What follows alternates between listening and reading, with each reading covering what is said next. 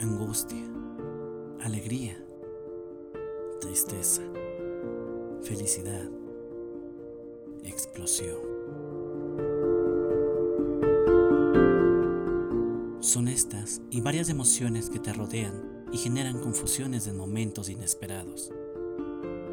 Como una vez dijo Aristóteles, cualquiera puede ponerse furioso.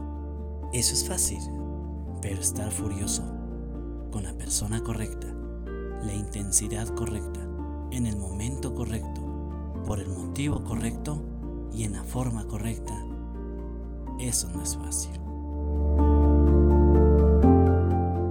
Acompáñame en este camino para descubrir lo que te sucede y poder mejorar tu vida.